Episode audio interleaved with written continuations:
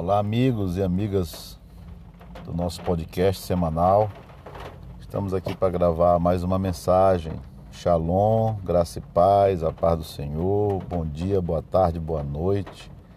Deus abençoe sua vida através desse podcast. Sou o pastor Manuel Neto e trago toda semana aqui uma palavra para o nosso coração, para a nossa vida. E a palavra de hoje é muito importante como todas as outras, mas essa de hoje se reveste de uma importância muito grande, porque tem um, um versículo na Bíblia, na carta de Paulo aos Tessalonicenses, o capítulo é o 5 e o versículo 23. Olha o que Paulo diz: E o mesmo Deus de paz vos santifique completamente, e oro a Deus que todo o vosso espírito e alma e corpo sejam preservados irrepreensíveis para a vinda do nosso Senhor Jesus Cristo. Hoje quero fazer um comentário e trazer uma palavra para nós sobre quem nós somos, como nos compomos. Né? Pelos textos bíblicos, pela palavra de Deus, nós fomos criados à imagem e semelhança de Deus. O próprio Deus, ao fazer o homem, ele diz: façamos o homem a nossa imagem, conforme a nossa semelhança. Não quero entrar em conceitos teológicos, discussão sobre imagem e semelhança de Deus, mas quero uma parte muito prática, que acredito que seja essencial para a nossa compreensão, para vivermos uma vida melhor e termos uma compreensão de nós mesmos. Não resta dúvidas de que o apóstolo Paulo já sabia disto por estudos e por revelação, e que nós somos um ser, nós somos uma tricotomia, nós somos tríplice, nós somos um ser constituído de espírito, alma e corpo. E é interessante que Paulo fala numa ordem que nós não falamos.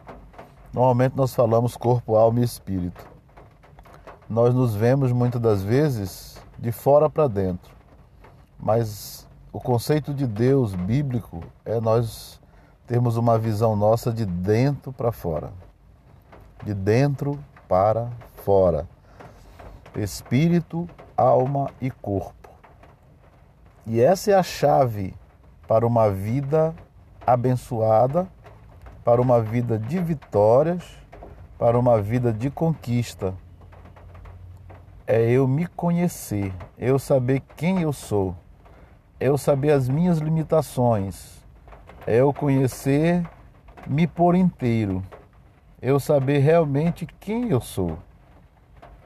Sabe, o apóstolo Paulo, ele diz nesse texto, e tem muitos outros textos na Bíblia, que eu não tenho tempo aqui por causa do, do tempo curto para essa palavra, mas se nós pararmos para pensar espírito, alma e corpo. O espírito, a Bíblia diz que Deus nos deu o espírito, ele soprou sobre o homem, lhe deu fôlego de vida, ele lhe deu seu espírito, o espírito de Deus em nós cada um de nós. A Bíblia diz que o pó volte à terra como era e o espírito a Deus que o deu. Está lá em Eclesiastes. Então o espírito é a parte imaterial, é a parte que não se corrompe, é a parte que nos mantém em contato com Deus. Um animal, ele tem sentimentos, ele tem fôlego de vida mas ele não tem espírito. O espírito foi dado somente ao ser humano. E é por isso, é essa é a grande diferença entre nós e os irracionais. Essa é a grande diferença entre nós e todos os outros seres criados. Porque esses outros seres criados, eles não têm como ter comunhão e nem conhecimento de Deus, porque eles não têm espírito. Quando nós recebemos de Deus o Espírito, o apóstolo Paulo fala que o Espírito de Deus, ele se comunica com o nosso espírito, Romanos 8, pelo qual nós clamamos Abba Pai, meu Pai. Então, o Espírito que está em nós, o nosso Espírito, a nossa parte espiritual, é essa que nos conecta a Deus através do seu Espírito Santo. Por isso, é muito importante que tenhamos essa compreensão. E segundo, nós temos a nossa alma. A alma, no sentido normal da palavra, é fôlego. Mas no sentido completo da palavra, a alma são nossos sentimentos são as nossas emoções. Essa é uma parte extremamente importante, porque dependente do sentimento, das emoções que nós temos, vem as reações para o corpo. O próprio Jesus teve essa experiência quando ele disse no jardim do Getsemane: "A minha alma está cheia de tristeza até a morte". Quantas vezes o salmista não orava dizendo: "Por que estás abatida, ó minha alma?" Então a alma são os nossos sentimentos. É na alma que reside as nossas emoções, as nossas lembranças, as nossas memórias.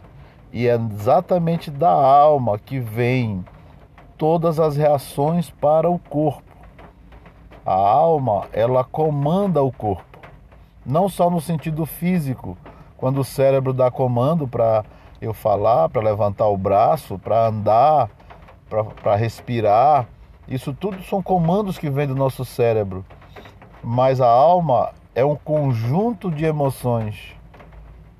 E muitas vezes essas emoções elas estão de certa forma prejudicadas, contaminadas, quando a nossa alma é cheia de informações negativas, quando nossos sentimentos são afetados por relacionamentos quebrados, por decepções, por injustiças, por tantas coisas que acontecem, que acontecem, elas essas coisas atingem a nossa alma.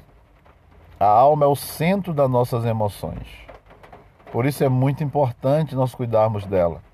Cuidar das nossas emoções, cuidar dos nossos sentimentos, cuidar da nossa maneira como nós vivemos, como nós olhamos como estamos alimentando o nosso, a nossa, o nosso ser interior, que informações estão chegando. E Paulo tinha uma, uma concepção tremenda de tudo isso, quando ele fala em Romanos 12: rogo-vos que, pela compaixão de Deus, que vocês ofereçam os vossos corpos como sacrifício, vivo, santo e agradável a Deus, que é o vosso culto racional. Depois ele diz: Não vos conformeis com esse mundo, mas transformais pela renovação da vossa mente. Ele começa a trabalhar aqui a mente, ele começa a trabalhar aqui os sentimentos, ele começa a trabalhar aqui a alma, porque é na alma, é no sentimento que mora, que reside as nossas nossos medos, nossas fraquezas, nossas lutas.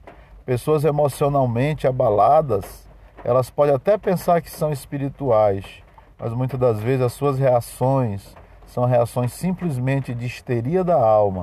São reações da alma que vem para o corpo como uma emoção, uma emoção sem controle, como uma maneira de falar, de pensar e de agir de forma totalmente errada, descontrolada, porque os seus sentimentos, a sede do seu ser, que é a sua alma, está cheia de problemas cheia de amarguras, cheia de tantas coisas. E isso precisa ser tratado.